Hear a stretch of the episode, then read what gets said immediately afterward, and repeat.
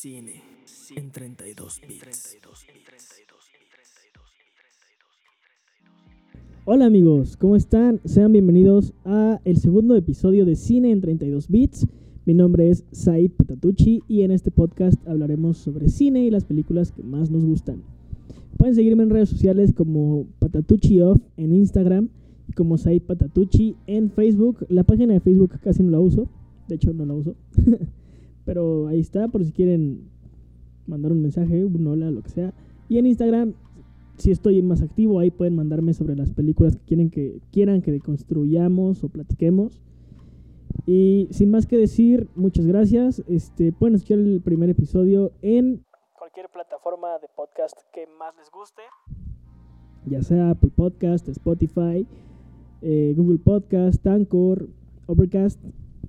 Ahí estoy en todas como Cine en 32 bits. Eh, ese capítulo no lo pueden ver visualmente, válgame la redundancia, porque no grabé video de ese, era una prueba, pero varios me dijeron que estaría chido que lo grabara, así que hola a los que me están viendo por primera vez, esto va a ir también para YouTube ahora.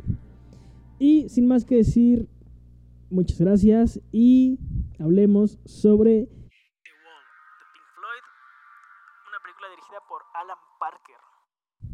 Que Alan Parker es un director, creo que un tanto de de época de su generación, o sea, como que no trascendió tanto. Tiene una película que hasta donde recuerdo la última vez que la vi no era mala, que es la de El Expreso de Medianoche. Creo que es con Mickey Rourke, es del 78. La película ganado dos Oscars. Y tuvo seis nominaciones. Ganó dos. Tuvo también. Ganado, fue ganadora también de seis globos de oro. Este. Y ahí conoció a un joven y desconocido guionista llamado Oliver Stone. Claro que sí, Oliver Stone, que es malísimo. Ay, no. Oliver Stone es el director de la película de The Doors, la película biográfica, que cuando yo la vi por primera vez era muy joven. Era súper fan de The Doors y me, se me hizo una gran película, pero hoy no es malísima. Realmente las actuaciones son pésimas, la dirección es pésima, la paleta de colores es horrible. Todo el tiempo la película es como naranja. Es espantosa. Hasta los mismos miembros de The Doors se quejaron de lo horrible que era, de lo poco separada que es. Pero bueno, ya después hablaremos sobre esa película de The Doors de Oliver Stone, mientras hablemos sobre The Wall de Alan Parker. La película trata sobre Pinky, que es este joven actor de teatro súper famoso, que está lidiando con su camino a la locura. Este, y también con el flashback este, muy presente sobre su padre en la guerra y sobre el abandono. El papel de Pinky está basado como la mitad en la historia de Roger Waters, por el pedo de su papá en la guerra y el abandono y todo eso. Y la otra mitad en Sid Barrett, que era el, la mano derecha de Roger Waters, es su mejor amigo, miembro fundador de Pink Floyd, que pues, si no lo saben, se volvió loco por el LSD. Lo que dicen sus compañeros de banda es que lo vieron un viernes, muy normal, era un joven apuesto, tranquilo. Sí, le gustaba el LSD de forma recreativa. Este, se fue un retiro, no saben si se durmió y le vaciaron un gotero en su agua o algo así, pero se quedó completamente loco. Se quedó incapaz de tocar, se le iba el avión en las tocadas y se quedaba viendo la nada. Y ahí es cuando entra David Gilmour, pero esto no es música en 32 bits es cine en 32 bits.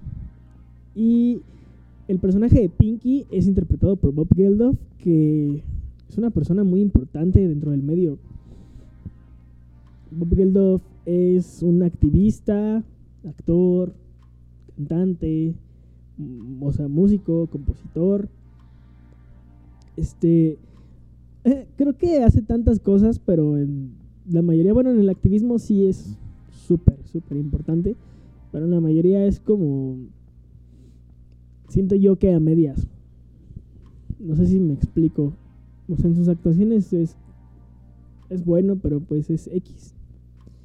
Y como músico también es bueno, pero pues no está ascendental. Bob Geldof es este joven que organizó todo el Live Aid, donde está el famoso EO de Freddie Mercury con chingos de personas. Ese evento, ese concierto lo organizó Bob Geldof cuando era muy joven por la hambruna en África. Este y no lo hace nada mal en la película. Realmente su papel siento que el personaje le falta un poco de estructura. Quizá por lo mismo de que es un híbrido entre Roger Waters y Sid Barrett y aparte de que todo el guion está enteramente escrito por Roger Waters que a ver es un gran gran compositor un super escritor es buenísimo escribiendo de hecho para mi gusto es mejor compositor que músico pero como cineasta como guionista a ver o sea es que es un dilema, no puedes tampoco exigirle tanto, porque no lo es, y lo hizo bien, dentro de lo que cabe. Pero pues sí deja mucho que desear. Los bueno, al menos el personaje principal, que es el que más resalta en toda la película, que es el de Pinky, está bien, simplemente creo que está un poco X. Tal vez por lo mismo que es muy personal y es este híbrido entre Roger Waters y Sid Barrett. Este, y la película, en cuanto a narrativa, tiene un vaivén entre el presente y flashbacks y eso es como en la primer mitad de la película o en la primer tercera parte de la película. De hecho empieza como con una escena de Pinky este, la primera secuencia, de hecho, es una toma secuencia entrando al cuarto de hotel y está Pinky perdido, volviéndose loco viendo la tele. Y de ahí te regresan a cuando tiene 5 años y este pedo de que su papá está en la guerra y necesita una figura paterna.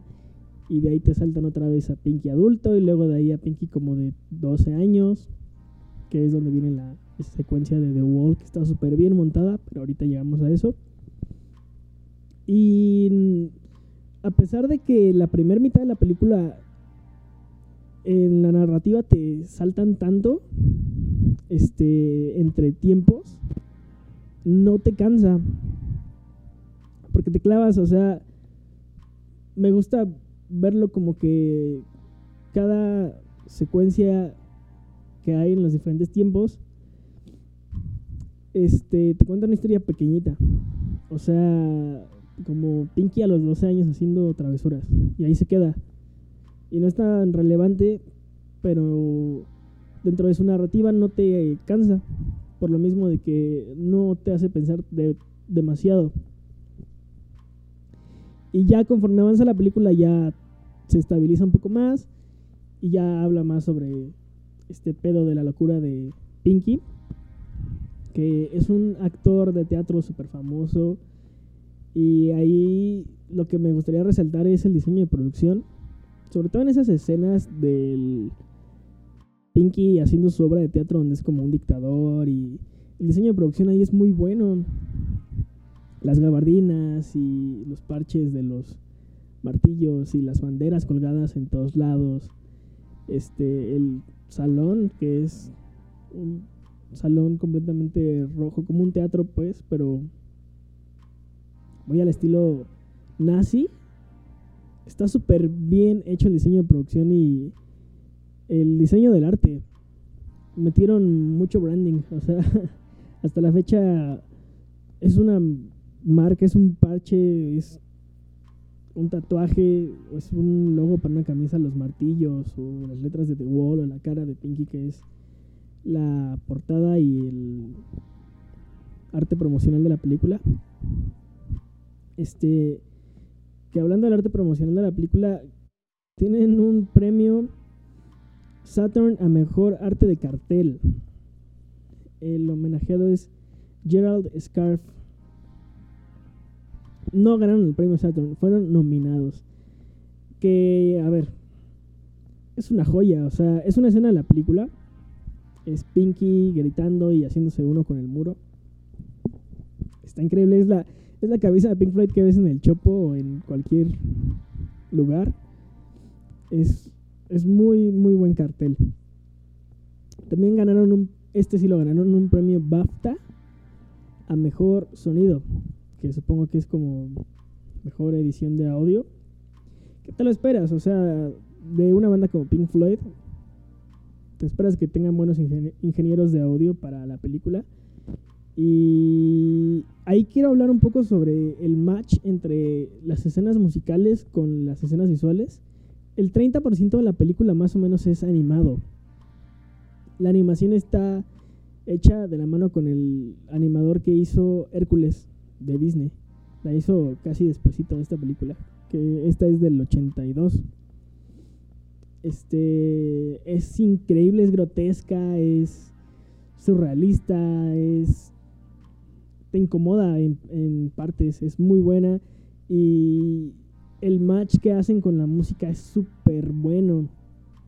Hay una canción hecha especialmente para la película que se llama What Shall We Do Now y habla sobre o sea, habla sobre el agua, o sea, toma toca el tema sobre el agua, no habla sobre el agua, toca el tema sobre el agua como muy X sobre el capitalismo, de qué vas a hacer ahora que eres rico y famoso, what shall we do now, y eh, habla sobre eso, sobre comprar estupideces, comprar guitarras, comprar autos, comprar cosas lujosas que no ocupas. Y ahí la animación va, o sea, haciendo metamorfosis entre cada cosa, o sea, una guitarra que se convierte en un castillo, que se convierte en una flor, que se convierte en una mujer, que se convierte como en muchas cosas y termina siendo un muro de cosas innecesarias, de carros, de televisores, de guitarras. Este aborda esos temas políticos que ya todos conocemos de Roger Waters y su lo clavado que está con la política. Los toca como digo muy sobre el agua, muy de una forma un poco banal. Y realmente está bien, o sea, si se adentrara más a hablar sobre eso, la película perdería sentido. De por sí, siento que si decae un poco. Hay escenas que sobran un poco como Pinky aventando una tele de un edificio y cortándose y gritando. Que, o sea, quiere ser, no sé si transgresora o demostrarte que está loco, pero pues ya la primera hora y 20 te demostraron que sí está loco, o sea, como que ya el hecho de que se ponga a aventarle cosas a una groupie es eh, un poco necesario, pero también hay tomas, ahí la dirección está muy, muy buena. Hay tomas muy bellas. Hay unos juegos de cámara muy buenos. Hay una escena donde está Pinky en una mecedora y su sombra, o sea, la toma es como de modo que se vea la pared de un solo color y que él se vea chiquito. Y empieza a salir la sombra de su madre atrás de él. No, no es su madre, es como. No me acuerdo, tengo que volver a verla. Sale una mona, así como un ave, con un pico. Este, que realmente es un personaje que ahora que recuerdo no, no sé cuál función tenía en la película. Porque muchos de los personajes animados son en función a los personajes reales, como el maestro y la mamá y el mono de trapo, que es como Pinky, que es como muy vulnerable y todo el tiempo así como solito, así como valiendo. este, el juez, que, o sea, no es tanto como de lo real, sino de esta lucha que tiene dentro de sí Pinky. Este, la mayoría de las canciones del álbum fueron revisitadas y como que un poco cambiadas para la película. Y en box office creo que no fue tan exitosa ya viéndolo bien. Este, vamos a ver cuánto costó. 12 millones. Este, que realmente fue una película barata y para la animación ese tiempo no se ve o sea, sí se ve que es una película de bajo presupuesto, pero no se ve chafona, la verdad. no se ve muy artística, o sea, sí logra su cometido. Y recaudó 22, 244, 207 millones de dólares. Dobló, lo cual pues, no es una pérdida, pero no es lo que te esperas. Que tampoco era el. O sea, no es una película de cine hollywoodense. No está mal su box office, pero pues no fue un exitazo. Y creo que es una película un tanto olvidada, o sea, dentro del círculo de mamadores que somos los que nos encanta la música y estamos clavados con las bandas y el cine de este estilo surrealista, comercial, por así decirlo, como La Naranja Mecánica o películas así. Así es súper nombrada y como que siempre es como, oh, ya viste The Wall. Pero siento que en general, en un plano más real, por así decirlo, si es una película un tanto olvidada. Este. Y realmente creo que es buena. Eh, siento que el cine surrealista se mató por sí solo. Con muchas cintas también muy malas. Y tal vez por eso es una película que no se ha revisitado tanto. Y mi recomendación es que la vean. Creo que no hay nada más que decir. Es una buena película.